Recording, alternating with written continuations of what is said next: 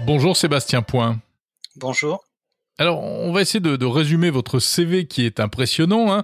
Vous êtes euh, physicien, ingénieur, chercheur, membre de la Société française de radioprotection, spécialiste des rayonnements non ionisants. Et puis, ce qui est original, c'est que vous êtes également euh, diplômé en psychopathologie. Vous êtes l'auteur d'un livre qui s'appelle La religion anti-ondes, dans lequel vous dénoncez la, euh, peur des ondes électromagnétiques que vous jugez irrationnelles, la peur des ondes. Et vous avez beaucoup travaillé aussi sur ce que vous appelez les, les pseudosciences. Donc l'avènement de la 5G a suscité beaucoup de craintes concernant son effet supposé sur la santé. L'ANSES vient donc de dire qu'il n'y avait pas de danger. Alors pour ce qui est de précisément de ce qu'on appelle la vraie 5G, hein, sur la bande des 3,5 GHz. Pas de nouveaux risques pour la santé. J'imagine que ces résultats ne vous surprennent pas. Non, ces résultats ne, me surprennent pas et ne surprennent pas non plus les spécialistes du domaine, puisque compte tenu eh bien, euh, de l'état des connaissances dans le, dans le domaine, compte tenu euh, des lois de la physique, de ce que l'on sait de, l'interaction entre les ondes et les tissus organiques, on pouvait s'attendre à ce que euh, on ne découvre pas d'effets biologiques nouveaux avec ces ondes 5G qui sont émises effectivement euh, pour une grande partie autour de 3,5 GHz, c'est l'une des bandes d'utilisation de la 5G, bande de fréquence qui n'est pas si éloignée de la bande du Wi-Fi, dont on sait qu'elle ne pose pas de, de problème et dont on connaît bien les effets biologiques et les interactions avec les tissus. Donc aucune surprise. Ce qui aurait été surprenant, c'est de trouver des effets. Alors, l'ANSES dit quand même qu'elle manque de données qui pourraient prouver que ça présente un risque. Hein. Est-ce que c'est pas faute de données finalement qu'on dit qu'il n'y a pas de risque? Alors, là, on rentre dans la définition de ce qu'est la science. La science se base sur euh, l'état des, connaissances disponibles, sur un faisceau de preuves, et l'ensemble des éléments dont on dispose aujourd'hui euh, ne permettent pas euh, de faire l'hypothèse qu'il y a un risque particulier, des effets biologiques nouveaux, on ne peut pas par contre demander à la science d'être catégorique à 100% et, d'assurer l'ensemble de la population qu'on ne trouvera jamais un cas particulier puisqu'on pourra toujours opposer à une foultitude de résultats l'hypothèse qu'un jour on trouvera quelque chose de nouveau. Néanmoins, le faisceau euh, d'indices, d'éléments est assez euh, convergent. On a de nombreuses années de recul sur les radiofréquences et même s'il manque des données, dirons-nous, euh, factuel sur la technologie 5G en elle-même, il faut comprendre que la bande de fréquence des 5G euh, physiquement est insérée entre la bande des radiofréquences et la bande euh, infrarouge. Et on connaît bien les effets de, de, ces, de ces deux bandes. Infrarouge, par exemple, on en reçoit au quotidien du Soleil. Les bandes radiofréquences, eh bien, ce sont de la téléphonie, mais aussi de la mmh radiophonie, de la télévision. Donc, effectivement, si la technologie 5G en elle-même n'a pas pu être étudié en tant que tel. On sait que euh, les fréquences qui sont euh, proches de fréquences bien connues et bien étudiées ne poseront pas de problème. Alors, vous vous dites dans votre livre que on n'a pas euh, de raison d'avoir peur des ondes électromagnétiques. Et donc, moi, la question que je vous pose, c'est pourquoi est-ce qu'on a peur des ondes finalement? Alors, c'est une bonne question. On n'a pas besoin d'avoir peur des rayonnements électromagnétiques pour une raison principale, c'est que euh, en réalité, il existe euh, des normes qui nous protègent du seul effet scientifiquement avéré potentiel de ces ondes, qui est l'effet thermique. Si vous êtes exposé à des intensités extrêmement élevées, eh bien vous allez subir un, échauffement des tissus. Sauf que cet échauffement des tissus arrive euh, pour des expositions qui sont plusieurs ordres de grandeur supérieurs aux limites normatives euh, qui sont elles-mêmes euh, très supérieures à euh, l'exposition réelle que chacun d'entre nous subit au quotidien. Et par ailleurs, nous sommes dans le domaine des rayonnements non ionisants, vous en avez parlé en introduction, qui sont des rayonnements qui possèdent ce qu'on appelle une énergie photonique, qui est extrêmement faible. Cette énergie photonique, c'est l'énergie qui est transportée par les corpuscules que transporte l'onde. Alors on va pas rentrer dans le détail de la dualité onde-corpuscule qui est une grande énigme de la physique, euh, mais cette énergie photonique est extrêmement faible. Elle est euh, incapable de casser les liaisons ADN. la 5G s'apparente un petit peu euh, physiquement au rayonnement infrarouge du Soleil. D'ailleurs, les, les, les mécanismes d'interaction sont tout à fait similaires euh, puisque ce sont des ondes au niveau de la 5G qui pénètrent très peu l'organisme, comme les rayons infrarouges, et qui s'arrêtent au niveau de la peau. Quelle que soit la, la puissance d'émission, Sébastien Point. Pour ce qui est de l'altération possible de, de l'ADN, euh, il n'y a pas d'effet puisque euh, tout dépend de l'énergie euh, photonique. Cette énergie photonique dépend très précisément de la fréquence. Quelle que soit la puissance de votre rayonnement 5G, sa fréquence étant fixe, euh, disons à 3,5 GHz, l'énergie photonique est toujours la même. Elle reste toujours euh, des milliers ou des millions de fois inférieure à l'énergie nécessaire pour altérer les tissus organiques, pour, casser la matière. Par contre, puisqu'on est dans le domaine radiofréquence, euh, les mécanismes d'action qui vont être à l'œuvre euh, sont liés aux variations, comme je l'ai dit tout à l'heure, des champs électriques et magnétiques qui composent l'onde. Euh, et en fait, dans ce domaine de, de fréquence, eh bien, ces variations de champs électriques et, magnétiques, qu'on appelle champs électromagnétiques, font tourner ou vibrer selon la fréquence les molécules d'eau sur elles-mêmes. Ça, ça crée des, des échauffements. Et effectivement, au plus la puissance est importante, au plus euh, cet échauffement peut être important ou rapide. Cette action-là des, euh, des ondes euh, se mesure via ce qu'on appelle le, le DAS, dont les gens, ont, les auditeurs ont peut-être entendu parler, le débit d'absorption spécifique. Oui, tout à fait.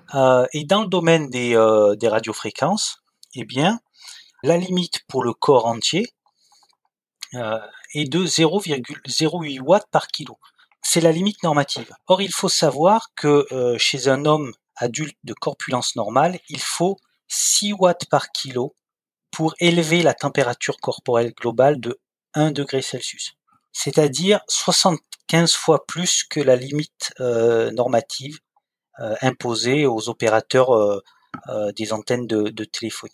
Donc, effectivement, les ondes radiofréquences peuvent avoir, si leur puissance est suffisante, des effets euh, thermiques sur le corps humain, d'élévation de la température, mais à des niveaux d'exposition qui sont extrêmement élevés et sans commune mesure avec la réalité de l'exposition à laquelle euh, chacun d'entre nous euh, euh est soumis au, au, quotidien.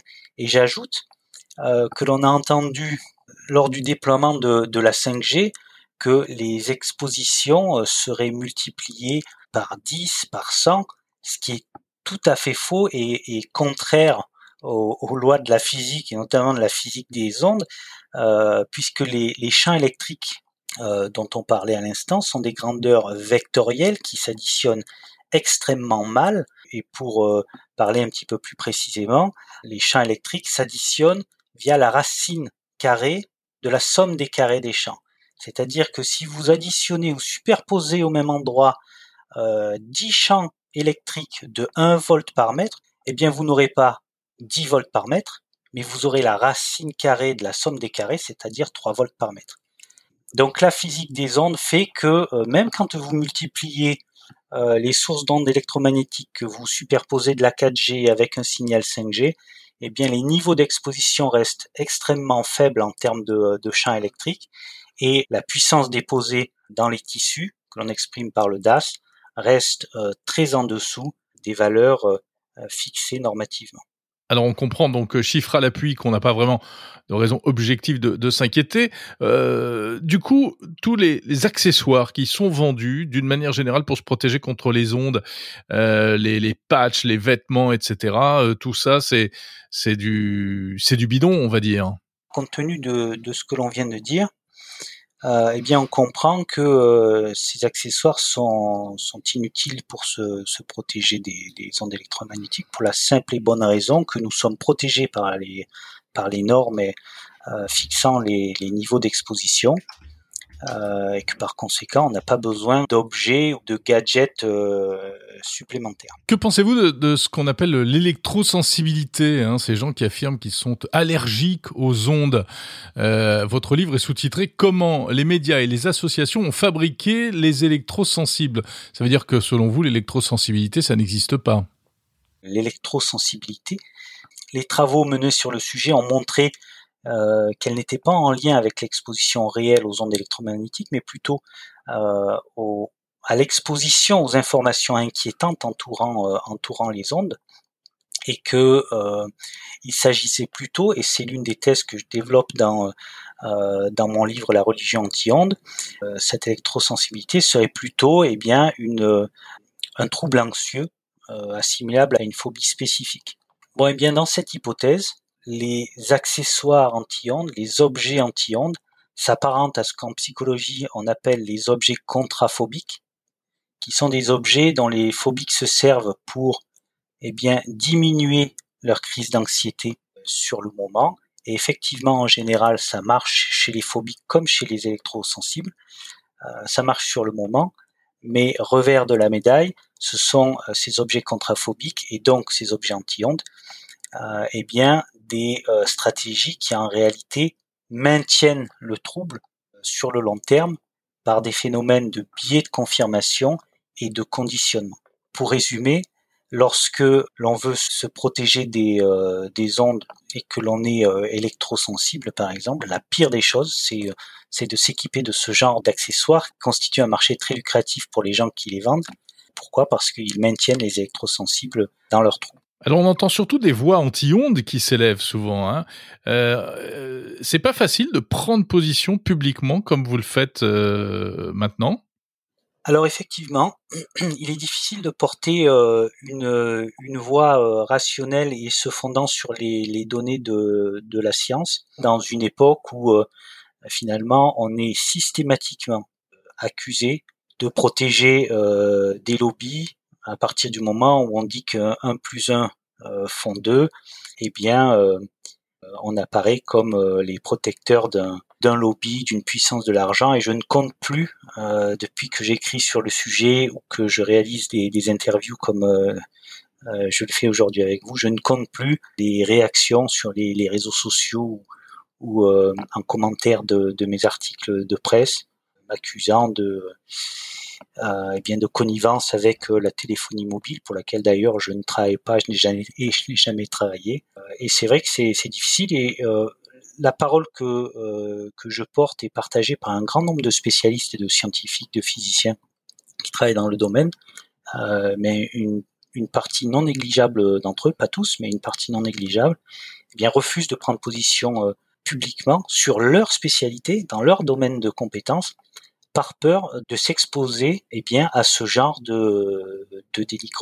Donc c'est un, c'est un choix personnel que, que je ne partage pas et je pense que porter euh, une parole pragmatique fondée sur l'état des connaissances sur ce sujet où la rationalité euh, et le sang-froid manquent cruellement, eh bien, c'est une démarche qui vaut la peine d'être d'être euh, entreprise.